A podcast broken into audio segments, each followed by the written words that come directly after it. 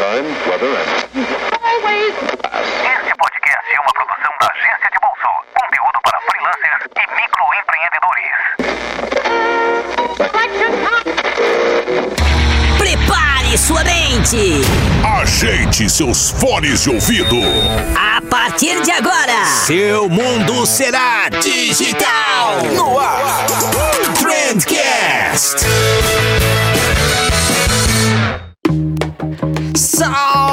Excelentíssimo ouvinte, seja muito bem-vindo ao melhor podcast sobre comunicação e negócio que você já estudou na sua vida. Eu sou o Vinícius Gambetta, esse daqui é o Trendcast e hoje a gente vai falar sobre preço, um dos assuntos que vocês mais me pedem para falar aqui no programa. E aí eu convidei a Larissa do Price Loop justamente para falar sobre isso. A Lari produz um conteúdo incrível sobre precificação no Instagram. É, ela manja demais do assunto, manja muito mesmo. Eu não imaginava que a gente conseguiria ficar falando aqui durante 40 minutos, quase cin- 50 minutos, sei lá, é, sobre isso. Cara, é muita coisa que dá pra falar sobre preço. O papo ficou muito legal. Esse é um daqueles programas pra você escutar com um bloquinho do lado pra não perder nada. Ficou muito massa mesmo. Mas antes da gente ir pro programa, eu tenho mais um recadinho pra vocês. É, vocês se lembram que na semana passada eu falei pra vocês sobre o SMXP, né? Aquela comunidade fechada, bonitona, do Estevão Soares da Maria Rita, que eu falei que era tipo a maçonaria dos social medias e tal. Então, é, além daquela comunidade agora, é, eles lançaram também o Ads Hacks, o Ads Hacks, que é uma outra comunidade fechada, só que agora focada, 100% focada em quem quer trabalhar com anúncios, como melhorar a performance de anúncios. Então eles ensinam lá dentro, eles não só ensinam, como toda a galera que tá dentro da comunidade compartilha conteúdo sobre otimização e criação de estratégias para gestão de anúncio, gestão de tráfego, gestão de verba. Cara, é, cara, é foda. Eu não queria falar palavrão aqui, mas é muito bom mesmo. É, e a comunidade já tá rolando, o pessoal já tá trocando ideia lá, eu já aprendi algumas coisas novas, muito bacana. E agora eu vou explicar para vocês rapidamente como é que funciona, né? Lá na AdsHacks você paga 79 reais por mês para ter acesso ilimitado à plataforma. E aí você pode trocar ideia com todos os membros do grupo, pode falar lá direto com o Estevão Soares, que é provavelmente um dos maiores nomes de ads do Brasil. Pode assistir as aulas. É, de vez em quando eles soltam umas aulas ao vivo lá que você pode assistir, trocar ideia com o professor ao mesmo tempo. Cara, é muito bacana mesmo. É, inclusive o Estevão ele postou um vídeo lá sobre redução de custo de aquisição. é, que, cara, eu, eu testei na semana passada e sem mentira, eu já devo ter economizado assim, uns 200 reais em anúncio só aplicando essa técnica aí. Já me pagou uns 3, 4 meses da comunidade só com essa dica. Tipo, realmente são dicas muito práticas e de uma galera que realmente trabalha com anúncios. Então, eventualmente, você vai trabalhar, é, você vai encontrar pessoas que têm clientes no mesmo segmento ou que têm negócios no mesmo segmento que você trabalha. Vocês podem trocar experiências. É, é muito legal, cara. É, e o mais legal de tudo é que a comunidade vai crescendo, né? Sempre tem coisa nova. Vai ter evento presencial também. Eu tô lá, a gente pode trocar ideia junto, compartilhar os resultados é, que a gente tá tendo nos anúncios. Mano, entra lá www.adshex.com.br. O link para plataforma tá aqui na descrição desse post também e lá na nossa bio do Instagram, se você costuma acompanhar os nossos conteúdos por lá, aproveita, clica na nossa bio e vai lá adshex.com.br. Fechou? E agora sim, recados dados, missão cumprida. Tá na hora de falar sobre preço.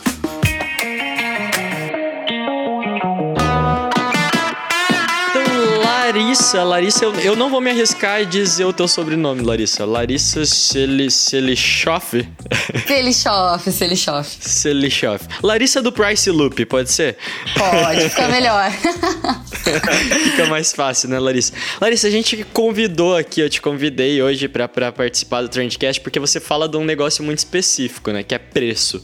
E muita gente me pergunta sobre preço e tal. Então eu queria que você falasse pro pessoal, primeiro, é, da- o que, qual que é o teu background, da onde que você veio e tal, e como que você começou a falar sobre preço.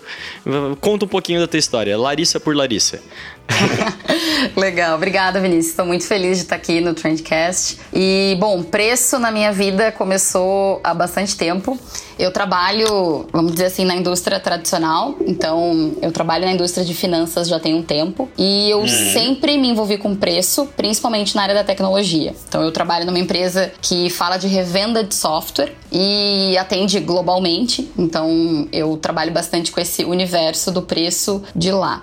E aí em 2016 eu fui fazer mestrado e aí fui investigar a origem do preço de fato, como que ele impacta os negócios em todas as áreas. E aí eu consegui entrar dentro do universo da startup e fazer uma pesquisa bem grande de campo com todo esse ecossistema. Então, eu fui olhar para preço do ponto de vista de mercado e do ponto de vista de ponto de vista acadêmico de pesquisa, e aí todo mundo concorda que essa é uma grande dor e se uhum. precisa muito olhar para isso. Então, depois a, a, minha pesquisa ela se desdobrou, desdobrou num um trabalho de criar uma ferramenta adequada para a gente olhar para preço. Então, hoje eu atuo como consultora nessa área porque eu desenvolvi um método que discute preço do ponto de vista mais atual, porque a lógica é que preço é tão antigo quanto o mundo, né? Desde que existe dinheiro, existe preço e a gente acaba tendo um modelo muito defasado da indústria tradicional.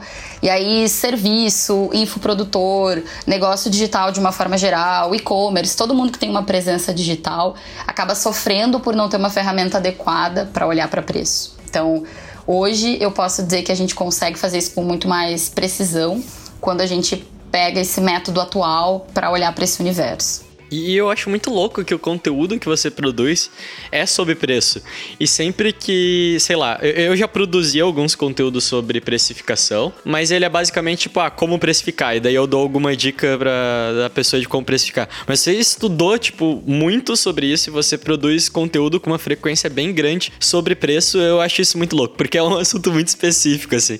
Tipo, não parece que tem tanta coisa para falar sobre preço, né? Mas tem. É um campo de pesquisa muito grande, cara acho, acho isso muito legal. tá, então vamos começar por aí já, então. O que mais que a gente tem para falar sobre o preço? Assim? O que que define um preço?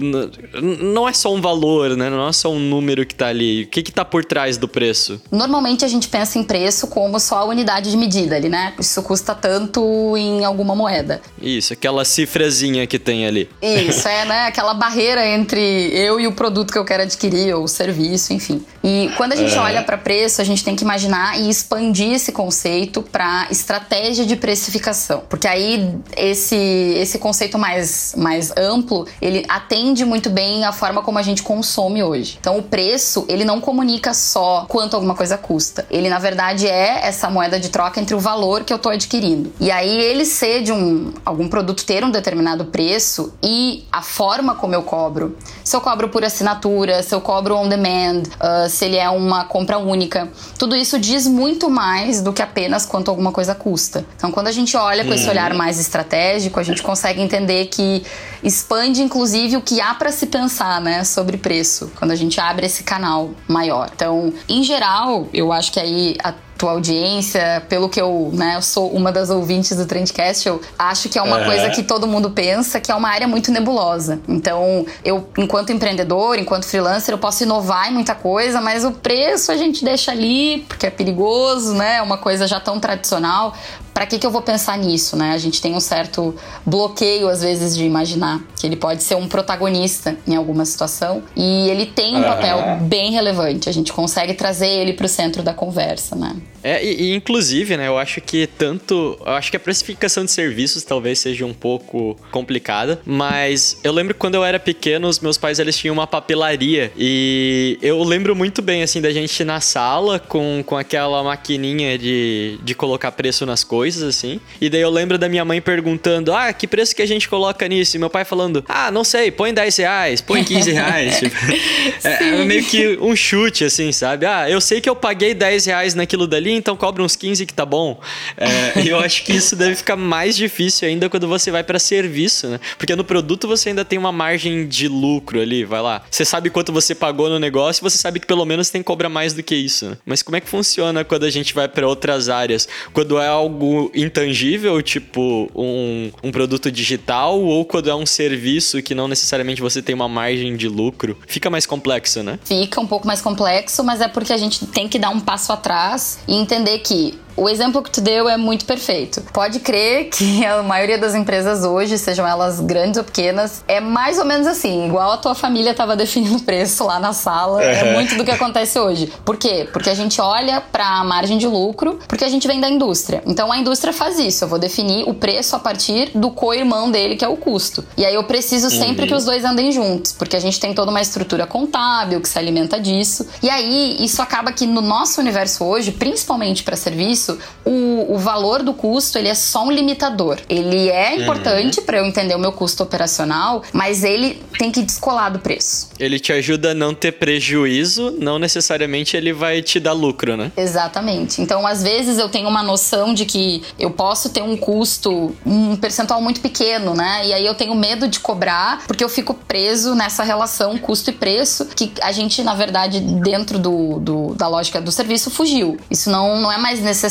A gente não precisa necessariamente ter um colado com o outro. Então, claro que quando a gente fala de serviço, a gente está falando de outras variáveis. Eu não tenho mais um custo variável de produção, a gente pode estar tá falando simplesmente do valor hora de alguém que está se dedicando a realizar aquela atividade. A gente tem os famosos sunk costs lá, que são os custos já de cara, né? Então, se eu trabalho com uma uhum. plataforma, se eu já tenho algumas coisas que eu preciso ter para poder prestar o meu serviço, mas nada disso, acredite, precisa impactar no preço. Então, quando a gente faz um shift, tira o custo da jogada, a gente tem que colocar outra coisa, que é chamada de disposição em pagar, que vem um termo em inglês, uhum. que é willingness to pay. Então, a gente define como WTP e usa-se isso como a base da precificação moderna. Então, a disposição em pagar, ela é muito conhecida já, principalmente para quem é da área de marketing, né? A gente tem vários outros nomes bonitos para ela. Então, eu posso dizer que uhum. lá no início a gente fala de visão restrita e visão ampliada. Então, eu não estou vendendo um carro, na verdade eu estou vendendo um sonho. E isso na disposição em pagar,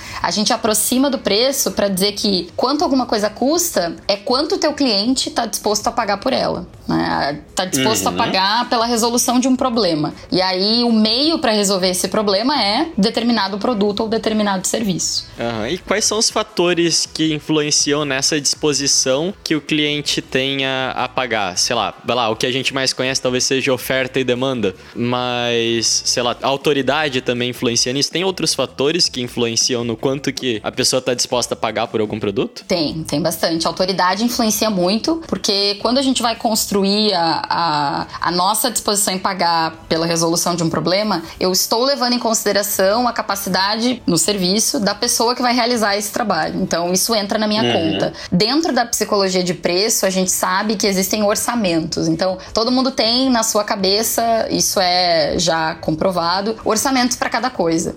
E cada pessoa vai fazer isso inconscientemente e vai definir o que é prioridade para si, para sua vida, dentro da sua capacidade de compra mais naquele determinado momento. Então, o que a gente precisa pensar é que o nosso produto ou serviço ele está concorrendo dentro de vários orçamentos na cabeça do nosso futuro cliente. Ele está tomando várias decisões a respeito disso. Quanto mais credibilidade eu passar de que eu sou a pessoa, o meu produto é o que vai resolver o problema que ele tem, e se ele tiver disposição em pagar por resolver esse problema, ele vai pagar. Rola quase um processo de licitação interno ali na cabeça da pessoa. Basicamente sim, exatamente. Então, a gente sempre. Existem vários experimentos que mostram isso, o quanto a gente está disposto a pagar por algo. E acredite, não é nada racional. Então, a gente consegue fazer estudos em que eu vou pagar por uma entrada de cinema o equivalente a um valor absurdo, porque para mim, naquele momento, naquele, naquela determinada situação, isso assumiu um protagonismo no meu orçamento que faz toda a diferença. Então, uh, medir uhum. isso hoje é possível, a gente consegue. Então, tem algumas formas, a gente pode falar sobre isso também. Mas é interessante a gente pensar o como identificar essa disposição em pagar.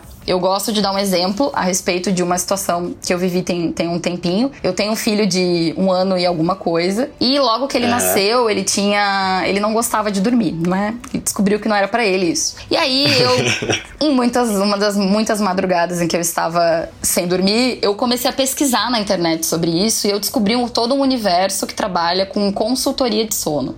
É mais um negócio muito específico. Eu adoro essas coisas que focam num nicho, assim. Nossa, eu acho muito legal. Exato. É muito, muito específico. Então, existe todo um mercado que trabalha com isso. E aí, eu comecei a tentar entender. Encontrei uma, uma profissional que trabalhava aqui na, na região que eu moro. Pedi uma cotação para ela. E aí, vamos pensar assim. Imagine o meu desespero, né? Eu estava aí, sei lá quanto tempo sem dormir. Queria muito uma resolução. Qual que era o meu problema naquela situação? Eu não durmo. Né? Esse era o meu problema. E aí, essa profissional, ela me passou uma uma, uma proposta com o valor hora dela. Então, custa tanto, eu vou trabalhar tantas horas. E aí, eventualmente, podia acontecer de ele começar a dormir em algum momento. E aí, uhum. vamos pensar assim: ela precificou o valor hora. Naquele momento, eu tinha pouca referência para imaginar se aquilo era caro ou barato. Até porque o conceito de caro ou barato ele não é absoluto. Ele é sempre relativo. Uhum. Então, naquele momento, aquilo poderia ser caro ou barato para mim, dependendo da minha disposição uhum. em pagar. Só que quando ela definiu a forma de me apresentar o preço, ela estava precificando o valor hora dela, que é um cálculo Perfeito. operacional da realidade dela, porque ela provavelmente fez alguma capacitação,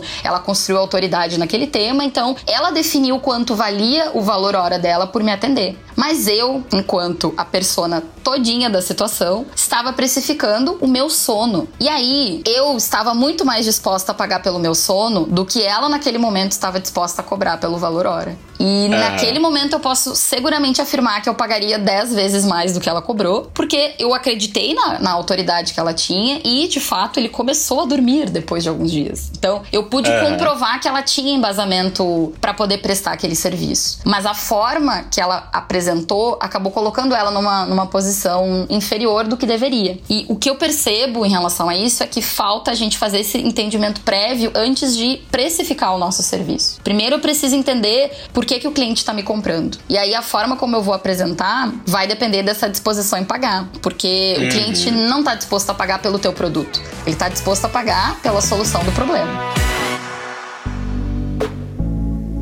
E eu acho que dá pra gente trabalhar, e daí vem pra área de comunicação, talvez fuja um pouco da área de preço, é, mas eu acho que dá pra gente aumentar essa dor que o cliente sente também, né? Ou pelo menos a percepção de dor que ele tem. Eu vou dar, dar um exemplo, eu publiquei é, on, hoje, na verdade, o, o, dia que a gente tá gravando, né? Mas para vocês que estão escutando aí já faz uma semana. Eu publiquei no YouTube um vídeo sobre, onde eu conto uma história é, sobre quando a gente tava contratando uma pessoa para ser o nosso. para terceirizar o nosso nossa parte financeira da agência. E aí essa pessoa, ela conversou com a gente e tal, e no final ela começou a fazer perguntas pra gente. E daí ela me perguntou se a gente já tinha feito uma análise tributária, pra tipo, analisar se a gente poderia estar tá pagando menos imposto ou mais e tal. Sim. E a gente falou, tipo, não, nem, nem, nem sei o que é isso, não faço ideia o que é isso. E daí ela olhou assustada assim pra gente e falou: Nossa, como vocês não sabem o que é isso? Vocês podem. Vocês precisam disso agora, não sei o que. Eu sempre faço isso com os meus clientes, é super importante, vocês podem estar tá perdendo um monte de dinheiro. E naquela hora ela aumentou tanto é, a nossa dor que não importava o preço que ela fosse cobrar da gente, a gente estava disposto a pagar. Porque ela conseguiu pegar uma dor que a gente nem sabia que existia, que era uma dor la latente, e aí ela transformou em uma dor latejante, né? Tipo, ela aumentou aquilo dali. A gente falou: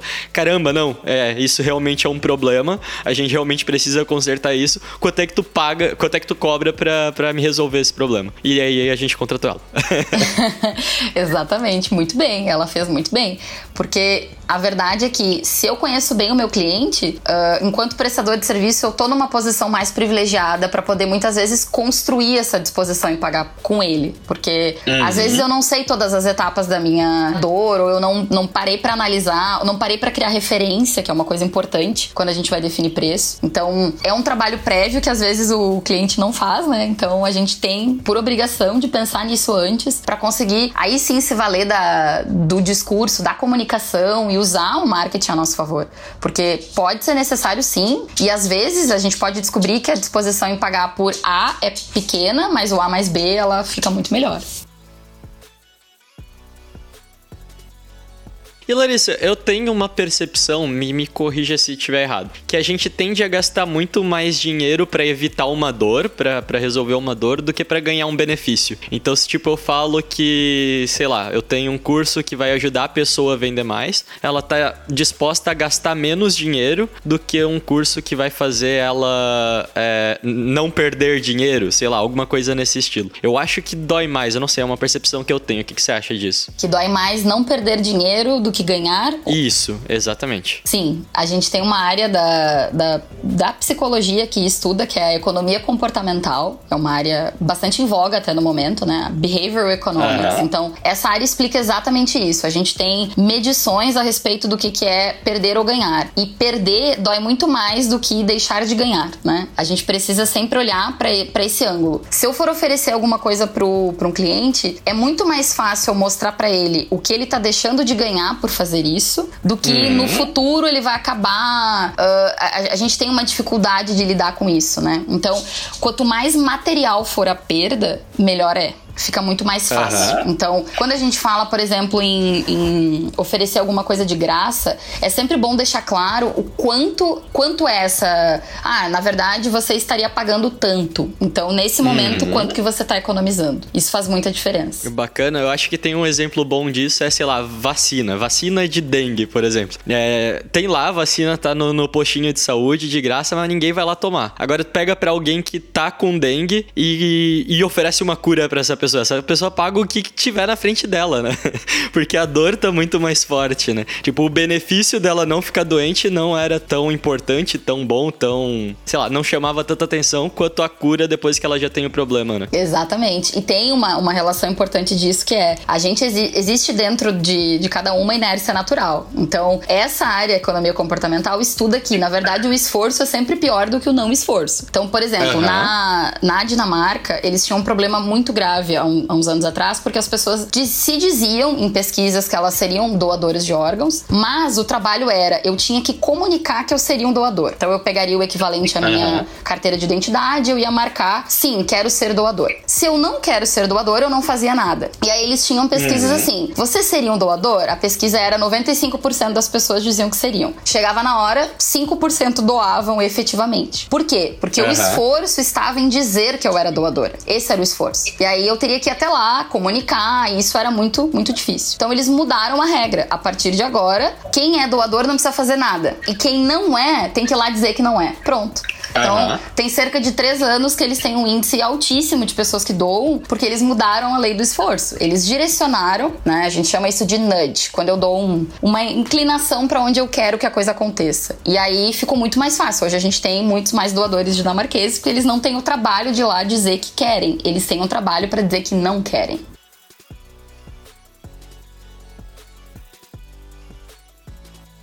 Você tocou no assunto ali antes de, de sempre colocar o que, que a pessoa estaria gastando, por exemplo, quando você vai dar alguma coisa de graça pra ela e tal, né?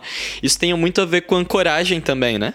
Ou isso é literalmente ancoragem, é, eu isso acho. é literalmente ancoragem. A gente tem dois, tem, usa um pouco de ancoragem aqui. Existe até o tema de âncora de preço. A gente usa isso, que é muito comum Aham. quando eu quero de- determinado produto ou serviço. Ele só existe para posicionar um outro produto, um segundo. Então, a gente tem o exemplo famoso aquele das pipocas, né? Pipoca no cinema, Aham. a média só existe pra, né? A grande só tá ali pra fazer a média coerente, ou às vezes quando eu quero vender a outra, eu coloco um preço muito próximo da média com a grande. Então, a ideia é um, um tá ali e o objetivo dele é não gerar lucro, é simplesmente ancorar o outro. E aí a gente vai pros gatilhos mentais. Então, isso funciona, isso funciona muito. Dentro de preço, existe a técnica mais famosa, entre aspas, pro universo digital, que é good, better, best, que é o preço bom, né? O médio ali e o melhor. Por que, que a gente trabalha com três sempre? Não é por acaso. É porque três é o número cabalístico da, da psicologia de preço. A gente consegue processar muito bem as três informações. E porque essa tríade facilita muito esse, essa ancoragem. Eu consigo com três criar um possível produto de entrada, que ele é para trabalhar o início do meu funil, ou então porque eu quero que eu já pense em técnicas de upsell, eu quero vender mais para um cliente existente. Então, essa, essa tríade funciona muito bem nisso. E aí, quando eu pego esses três, esses três produtos, três serviços e eu defino os preços, eu já tenho que pensar qual é a âncora do quê. Quando eu for definir isso, eu já tenho que ter em mente qual é a minha estratégia por trás disso. Então, não necessariamente precisa ser um gap muito grande. Tem, se discute no mercado se a gente tá falando de o preço inicial é 20% menor que o médio e o preço mais caro não pode ultrapassar de 50% do médio. Tem algumas métricas técnicas que a gente geralmente usa, mas isso não é comprovado. Aham. Isso depende muito do mercado que a gente está atuando para poder dizer. Mas é por isso que a âncora funciona, porque a gente tem um limitador ali de processar a informação. Então, quanto mais mastigado eu tiver e mais um preço tá ajudando o outro a se posicionar, melhor pra gente. É, é muito louco como a âncora funciona, né? É, e talvez eu acho que seja do- dos gatilhos mentais que a gente aprende, talvez seja o que mais funciona, assim, né? E como a gente, literalmente, a gente não consegue encarar o preço como um negócio racional, né? É, um outro exemplo muito bom, eu lembro que quando o meu pai foi, foi comprar um carro, que eu fui junto com ele, ele tava. Ele não comprou o carro, na verdade, mas ele tava conversando com o vendedor. E daí ele perguntou o preço do, do carro pro vendedor e sei lá, o vendedor falou, ah, 40 mil. E daí o meu pai perguntou se ele dava 10 reais de desconto pra ele. E daí o vendedor. E daí o vendedor olhou meio assim, meio, meio assustado, tá? falou, não, eu te dou 10 reais de desconto e tal. Na verdade, meu pai tinha pedido um desconto e depois ele pediu mais 10 reais de desconto e o cara deu mais 10 reais de desconto, né? E daí eu falei pro meu pai, tipo, mas por que, que você pediu 10 reais de desconto? Ele falou, é 10 reais a menos que eu tô gastando, né? Se, se eu fosse comprar, sei lá, um, um lanche na esquina e o cara me desse 10 reais de desconto, seria um baita desconto. E ainda assim são 10 reais, né? O 10 reais que eu tô economizando num carro e os 10 reais que eu tô economizando num lanche são os mesmos 10 reais. Eles só estão ancorados em produtos diferentes, né? É muito louco isso. Eu É, acho tem, muito legal. Tem um, tem um experimento que comprova a tua percepção que fala do rádio do carro. Então, por exemplo, se eu tiver um rádio que está sendo vendido. Ah, ou um sistema multimídia, né? Vamos falar de uma coisa atual, mas é que o experimento é um pouquinho antigo e ele discute isso.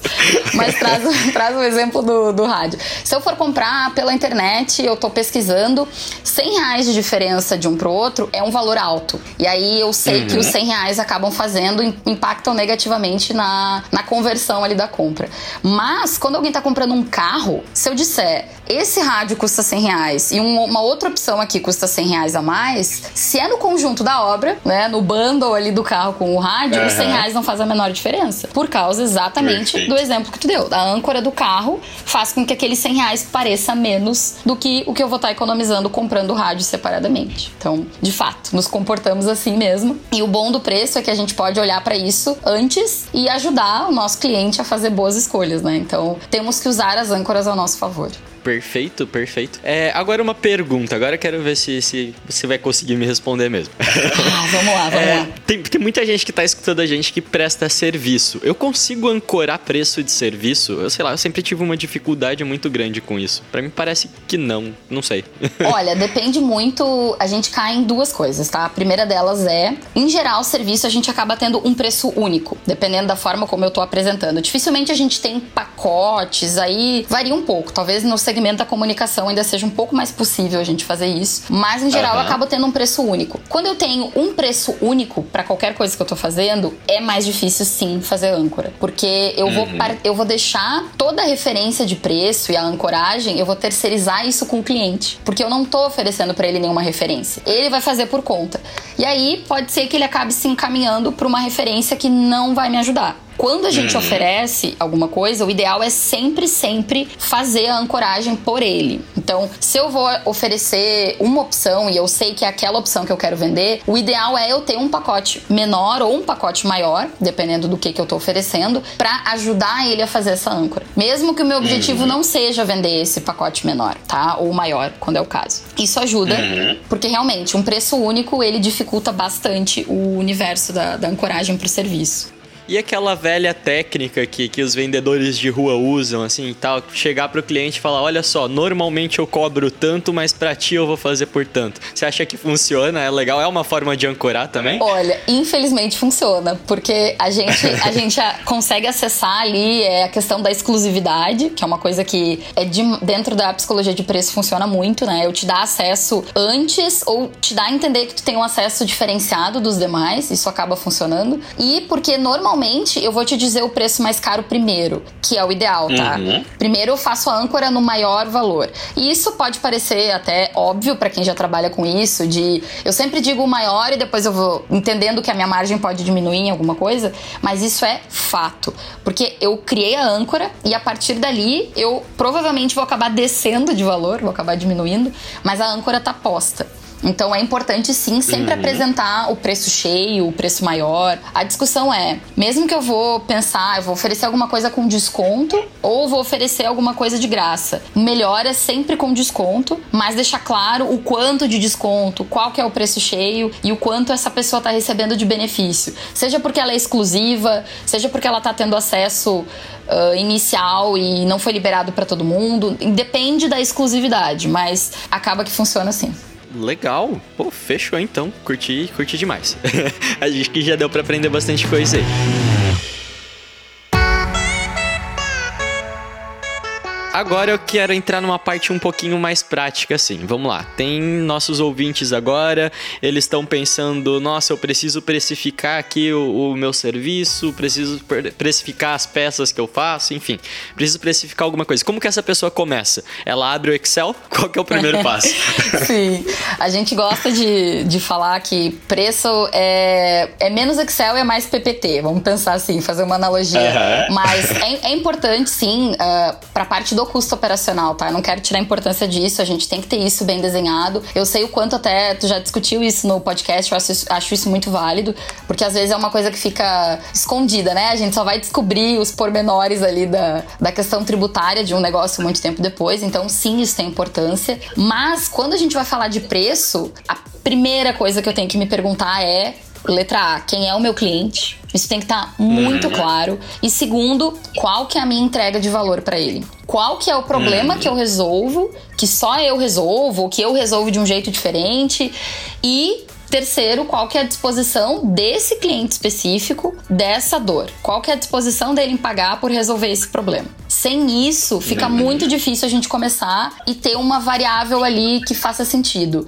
Eu posso olhar que o teu serviço custa mil reais ou ele custa dez mil reais e se eu não tiver essa pergunta prévia, o que, que eu entrego e para quem eu entrego, eu não sei se é mil ou dez mil que está adequado, porque a gente precisa fazer uhum. essa referência. Então, uma coisa importante que geralmente ajuda nessa primeira etapa, quando eu não tenho essa pergunta, é eu preciso falar com o meu cliente, né? Eu preciso entender ele uhum. e entender a dor. Isso é uma coisa que é importante e eu sei que tu já fala bastante sobre isso, né? Que a gente tem que mais fazer perguntas no início do que sair já resolvendo o problema do cliente. Isso vale para preço, uhum. da mesma forma. Eu tenho que escutar e entender, porque é nessa conversa que eu vou saber a questão em si, eu vou saber a dor. No momento que eu tenho isso, o legal é sim a gente. Aí sim pode planilhar, pode ter qualquer ferramenta em que eu vou colocar lá e eu posso resumir isso numa mensagem de valor, eu posso resumir isso em uma frase de alguma forma que eu saiba qual é a minha entrega. Eu posso ter mais de uma entrega, uhum. posso. Eu posso ter mais de uma persona, né? Então eu posso ter mais de uma entrega, mas é importante que eu sabendo isso, esse seja o primeiro passo para eu poder definir o meu preço e também a minha estratégia de preço, que aí vai ser, eu vou trabalhar por assinatura, eu vou trabalhar por por entrega, eu vou trabalhar em serviços on demand, e eu digo isso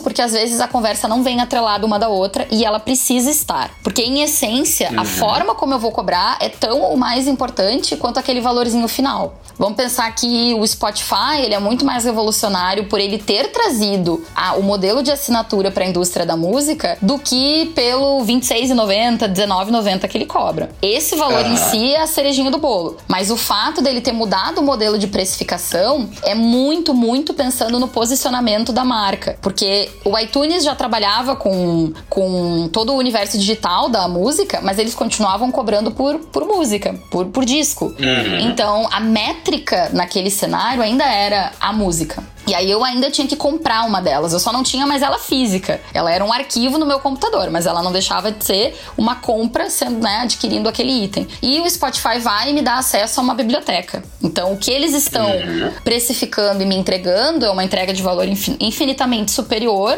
que ninguém fazia antes. Então, em essência, o valor nesse momento é em segundo plano. Eu preciso pensar se a minha estratégia de preço ela tá alinhada com como eu quero crescer, como eu vou me posicionar. Preço diz muito do que eu sou e diz muito também do que eu não sou no mercado. Perfeito. E esse match do quanto que a pessoa está disposta a pagar por quanto que você vai cobrar de fato, é, você falou que a gente tem que conhecer bem o cliente, né? A gente tem um curso de vendas, é, não, não foi combinado isso, né? Nem jabá do curso aqui. É, não foi. Mas não a gente foi, tem mas... um curso de vendas e no curso eu ensino um método onde eu divido é, o processo comercial em duas etapas. Ao invés de fazer uma reunião, chegar lá com uma apresentação de slides e mostrar a minha empresa empresa pro cara. A primeira reunião, é, eu só escuto o cliente e eu pergunto tudo. Eu pergunto, cara, qual que é o teu dia de movimento mais fraco? Qual que é o período do mês onde tu mais ganha dinheiro? Qual que é o período do mês onde é, o, você faz menos vendas? Quem que é teu cliente ideal? Qual que é o teu maior problema aqui dentro da empresa, etc.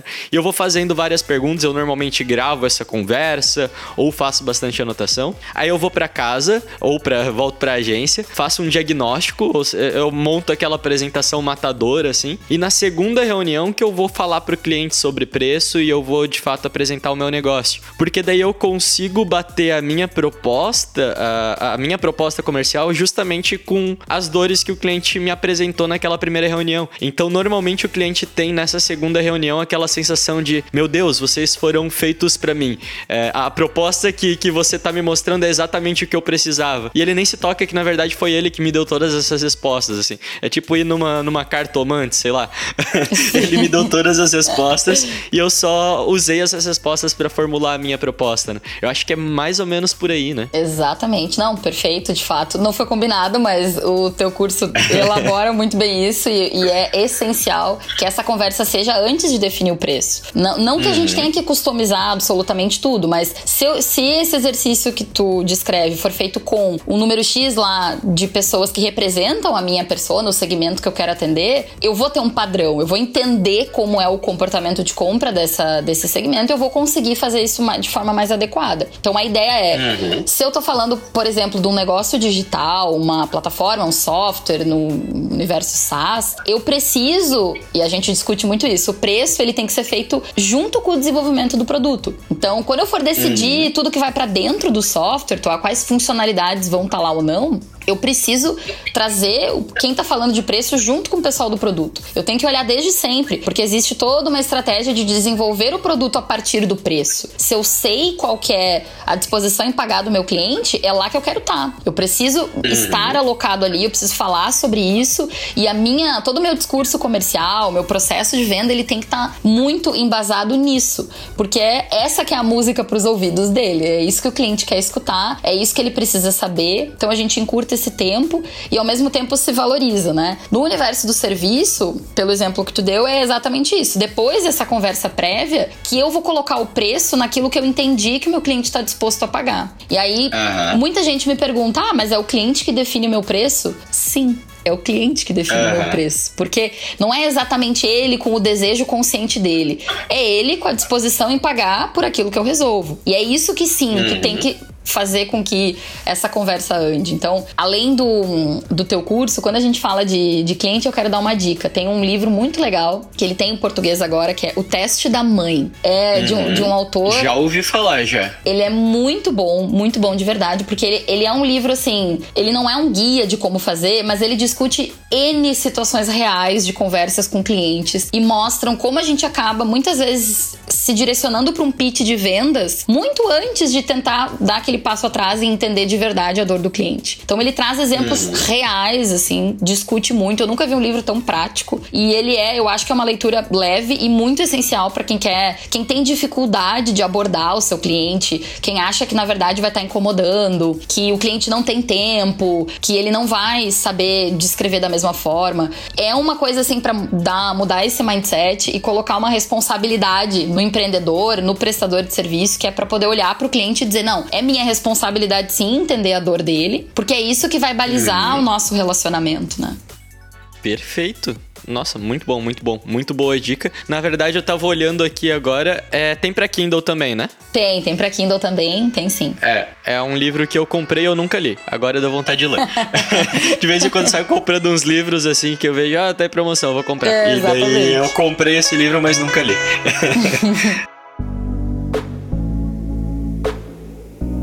É, Lari, eu quero, eu quero que você ajude a gente agora com, com algumas tarefinhas aqui. Primeiro, eu tenho aqui, eu, eu tenho um produto ou tenho um serviço, acho que isso vale para os dois, é, e eu tô cobrando um preço já, né? Eu não, eu não vou desenvolver um produto ou desenvolver um novo serviço, eu já tenho alguma coisa rodando no mercado. Como é que eu sei que esse meu preço tá certo? Tem algum site assim que eu coloco meu preço e ele diz, tá, tá certo, tá errado? Vamos, vamos ver se a Price Loop vai lançar alguma coisa assim, mas ainda não tem. Ó. O que, que a gente precisa, tá? Uh, a gente parte do pressuposto que o preço ele é uma coisa cíclica, tá? Então, ele não é estático. Quando eu vou olhar para preço, eu tenho que fazer isso várias vezes no ano. Eu tenho que fazer isso muitas vezes. Eu tenho que entender que o comportamento do meu cliente muda, tá? Então, essa é a primeira coisa. Portanto, não quer dizer que todo o preço tá errado, mas quer dizer que boa parte dele tá defasado. Ele tá sem considerar algumas variáveis importantes da, da tua persona, de como teu cliente se comporta. Então, a primeira preocupação que a gente pode ter, e pode, pode ser desconfiando né, que o preço está errado, é quando eu tenho poucas vendas. Eu não consigo vender. Isso é uma das coisas que nos alerta bastante. E aí eu posso pensar que é o meu processo de venda, eu posso pensar que eu deveria aumentar minha estrutura, que pode ser alguma coisa mais externa. Mas a gente pensa sempre que se não tá vendendo, tem alguma coisa errada. Quando o preço ele pode ser culpado disso, quando a gente vê alguns indícios. Por exemplo, se o cliente ele pede muito desconto, logo de cara, ele nem terminou de olhar muito bem assim o que, que é o processo, ele já sai pedindo desconto. Tem algum, alguns, alguns segmentos em que isso é mais comum, né? O mercado comprador ele é mais, ele pede mais desconto. Mas aí a gente tá falando muito mais de indústria, porque aí existe dentro desse universo esse cenário do comprador que ele obrigatoriamente tem que fechar uma venda com desconto, né? Ele não pode comprar nada sem. Mas quando a gente fala de serviço, isso nos deixa um pouco desconfiados, porque se o cliente de cara tá pedindo desconto, pode ser que o meu preço, um, ele tá mal posicionado. Não quer dizer que ele tá caro. Pode ser que ele tá mal posicionado. Então, eu não estou mostrando o benefício que o cliente tá levando e aí ele não consegue fazer o cálculo da disposição em pagar, porque ele não tá enxergando o que, que ele vai receber em troca. E aí pode dar uma Perfeito. ideia de que tá muito caro, porque se o conceito de caro é relativo, ele pode estar comparando com alguma coisa que não tá correta. Pode ser que eu não tô conversando com o meu cliente. Pode ser que essa não é a minha persona. Então, se não é a minha persona, a informação de se esse preço tá bom ou tá ruim, ela não é relevante. Porque eu, no, no, no exemplo que eu dei da consultoria de sono, eu posso fazer essa afirmação porque eu era a persona desejada da consultora. Uma pessoa que não tem filhos, ela pode achar aquele preço muito, muito caro, mas a opinião dela não conta, porque ela não vai ser cliente dessa consultoria. Então, quando eu tô escutando só pessoas que não são da minha área, isso é relevante. Eu não posso levar muito em consideração essa opinião de preço. Então, quando a gente sabe que o cliente pede muito desconto, é um sintoma. A gente só tem que entender do que, tá? Essa é a primeira coisa. Quando a gente percebe que tem uma certa dificuldade de justificar o preço ah, junto ao cliente, ou ele não entende, a proposta é muito complexa, ou ele quer muitas vezes pegar aquele valor e quebrar em pedaços menores, ou ele vai olhar assim, vamos pegar um exemplo da área da comunicação. Ah, eu não quero olhar para um percentual de, de conversão, eu quero olhar para quantos posts. Quando eu quero olhar para outras métricas de entrega, aí a gente fala Aham. de pode ser um erro de empacotamento, porque a forma que eu apresento, eu tô entregando pro, pro cliente às vezes uma métrica que é, que é negativa para mim. Então, quando a gente fala de serviço, eu sou muito defensora de não usar o valor hora, sob nenhum aspecto. Porque o valor hora Aham. é uma métrica bem consolidada e quando a gente não tem opção acaba sendo muito comum, né? Ela é muito conservadora. Só que é uma métrica que ela dificilmente vai ajudar quem tá vendendo. Porque o cliente ele vai facilmente pedir desconto, né? Se eu tenho uma entrega que vai ser feita em 10 horas e você fizer em menos, eu posso então pedir desconto. Se eu estou pagando por um valor hora, é muito mais fácil. Aham. É fácil Faz do cliente sentido, diminuir, sentido. né? E quando eu tô entregando não só 10 horas de trabalho, mas um- uma entrega X, essa referência, ele tem dificuldade de fazer isso, né? Então, não é que a gente queira enganar o cliente, a gente só quer ajudar ele a enxergar qual que é a entrega que ele tá recebendo. Porque percebam Uhum. que se ele sabe a entrega, ele não vai poder pedir desconto. Eu jamais ia pedir desconto pra consultora, né? Ah, então tá, eu quero dormir 7 horas por noite, não 10. Então, quem sabe a gente eu vou te pagar um pouco menos. Não, a resolução Aham. do meu problema isso tá não- feita, né? Isso não quer dizer que você não possa calcular é, utilizando de quantas horas você vai gastar, né? Você não precisa mostrar isso pro cliente, né? Exatamente, só tem que descolar essa informação da proposta. Quando eu for enviar para o Aham. cliente, eu não vou considerar isso, porque às vezes nesse empacotamento eu acabo sem querer encaminhando ele para uma métrica que vai acabar sendo um tiro no pé ali na frente, porque ele vai ter argumentos para devolver para mim. E aí eu posso ter as duas coisas. Daqui a pouco eu tô oferecendo um, um formato de proposta que não me ajuda para um perfil que é muito. Uh, pede muito desconto. Aí eu tenho os dois problemas, né? Mas hum. o, a lógica é sempre, em geral, o problema de preço vai estar tá muito linkada à métrica que eu tô usando para mostrar o preço. Isso sempre tem a ver. Uh, porque aí eu entrego na mão sentido. do cliente alguma coisa que vai facilitar a vida dele. Uma vez eu fiz uma proposta para um cliente, ele era um engenheiro, alguma coisa assim. É, e eu lembro muito claramente de eu ter feito uma proposta com horas e tal. É, e eu coloquei na proposta o meu valor hora. O meu valor hora era, eu acho, sei lá, na época, 180 reais. E o cliente, ele falou, cara, como assim teu valor hora é 180 reais? O meu valor hora é 150. E daí ele começou a questionar o meu valor hora. E daí eu fiquei muito puto, porque eu falei, a hora é minha, caramba, eu coloco o preço que eu quiser nisso. Exato. Exatamente, exatamente. Aí fica fácil dele negociar ou, ou relativizar essa hora, né? Ele vai olhar para aquilo e vai entender se tá bom, tá ruim, tá caro, tá barato. Então. É, e no caso ele tava comparando com a hora dele, né? E, pô, sei lá, são mercados diferentes. Exato, e... exato. E assim, a, isso é muito relativo, porque se tu vai trabalhar num cenário de, olha, se o teu trabalho custa 180 reais o valor hora, ok, mas quanto de entrega que tu vai entregar para esse cliente final, quanto de grana ele vai poder alavancar com esses 180 reais por hora que ele tá pagando? Então a gente tem que pegar essa, essa visão e jogá-la para outro lado, né? Eu tenho que fazer com que ele olhe para aquele outro número, o número que vai aparecer para ele. Então eu vou gastar 10 mil reais contigo, isso vai me alavancar 100 mil daqui dois anos. Então é uhum. 100 mil que a gente vai mirar. É, é nessa possível entrega que ele vai ter. E aí o valor hora ele é irrisório nesse cenário. É, e na época eu lembro que eu não cheguei a falar isso, mas agora se eu pudesse voltar no tempo eu teria falado. é, eu não tava precisando de um engenheiro. Então, para mim, os 150 reais que ele disse que era hora dele é, era super caros. Mas ele tava precisando de uma agência. Ótimo, exatamente isso. Exatamente isso.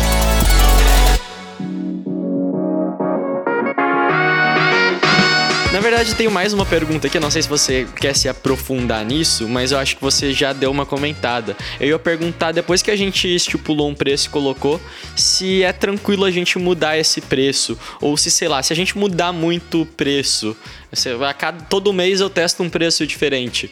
É, eu, eu, não posso prejudicar é, o meu produto de alguma maneira, desvalorizar o meu produto ou o meu serviço, ou causar uma confusão muito louca na, na cabeça do cliente? É, esse é um medo bem, bem comum, né? Eu já, já tô operando no mercado, tem um preço, como é que eu faço isso? Então, o que, que a gente tem que pensar? Quando a gente fala de entrega de valor, a gente precisa entender que essa entrega de valor ela, ela aumenta conforme o passar do tempo. Porque o produto que eu entrego uhum. não é mais o mesmo. Então, se eu comprar uma cadeira, essa cadeira vai ser uma cadeira para sempre, né? Ela vai só depreciar, na verdade. Um serviço ou um software, alguma coisa que eu tô trabalhando em cima, ele qualifica com o tempo. A minha entrega de valor uhum. aumenta, porque eu tô corrigindo bugs, eu tô trazendo melhorias, ou enquanto profissional eu tô me qualificando para alguma coisa, cada vez mais eu tenho conhecimento, a qualidade da minha entrega ela melhora. Então é natural que o preço aumente com o tempo.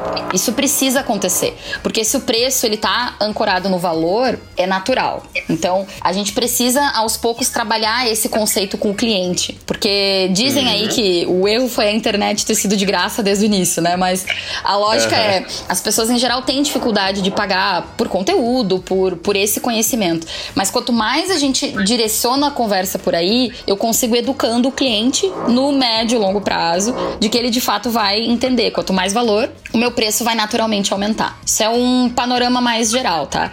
Só que a gente deve pensar que, sim, podem existir perdas quando eu faço um reajuste, seja ele da forma que for. Então, tem uma técnica uhum. que a gente gosta de usar para isso, e isso funciona bastante, que ela vem do inglês de grandfathering, que é eu, mais ou menos assim, a minha base, quem já me paga, já me compra hoje, eu vou determinar que por um período de tempo essa base vai ficar intocada. Ela vai se manter uhum. no preço anterior, eu vou criar um plano de transição, eu deixo isso muito claro pro meu cliente que eu estou indo pro caminho A, mas ali ele vai se manter naquele mesmo formato que ele tá hoje. E aí eu diminuo uhum. a perda com a minha base, tá? Essa é, um, é, uma técnica que funciona bastante e o tempo que varia muito, tá? Tem cliente que é cliente tão fiel que a gente pode cogitar, mesmo que ali eu tenha uma margem defasada, eu depende muito se é B2C, se é B2B, a gente precisa estudar essas variáveis, mas o ideal é sim criar reajustes anuais, pelo menos duas vezes no ano, pelo menos a gente olhar para quanto a gente está cobrando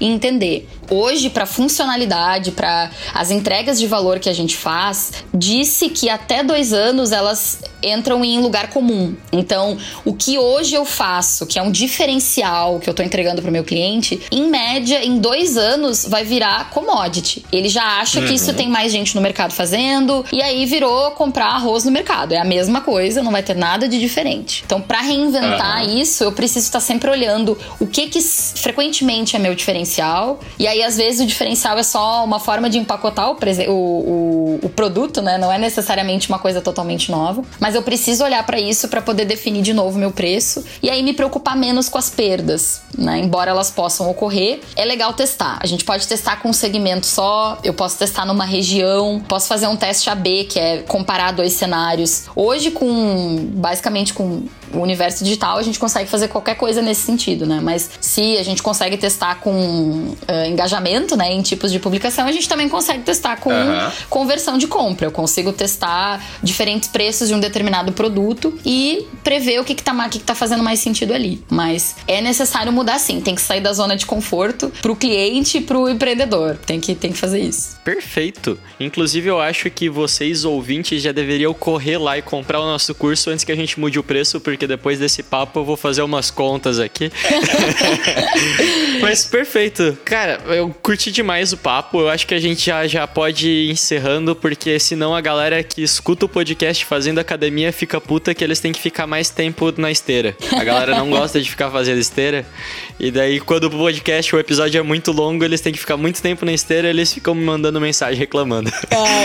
Mas, cara, e é bom que assim a gente consegue manter um gancho pra eu te chamar pra mais episódios. Eu acho que o pessoal curtiu pra caramba aí. Eu gostei muito também, já tive várias ideias aqui. E, pô, brigadão por ter vindo, Larissa. Legal, fico muito feliz, muito obrigada. E diria pro pessoal assim, ó, comecem a pensar já em preço. Pensem o quanto antes, pensem na sua entrega de valor, que tem muita coisa pra gente olhar aqui. E às vezes tem espaço pra crescer dentro do, da estrutura que a gente já tá. Perfeito. Quem quiser saber um pouco mais sobre preço e tal, como é que consegue te encontrar aí na- nas redes sociais, Lari? Tá, vamos lá. Eu publico bastante conteúdo no LinkedIn, no YouTube e no Twitter. Então lá eu tô como Larissa Selishoff. É, não é um, número, um nome muito comercial, eu sei. Mas é o nome que temos. E no Instagram é o arroba Priceloop, tá? Então. Priceloop. Eu, Priceloop, exatamente. Então a galera vai no Instagram e do Instagram encontra as outras redes. Então acho que é mais fica, fácil. fica mais fácil, consegue me achar lá. E aí tem, tem bastante conteúdo de forma muito prática, tá? Então, pra galera que tá prestador de serviço, freelancer, quem trabalha empreendedor individual, tem bastante conteúdo voltado pra isso. E, em geral, eu tenho bastante webinars, eu faço isso de tempos em tempos, pelo menos uma vez no mês, workshops presenciais. Então, nas redes o pessoal consegue encontrar bastante conteúdo e informação.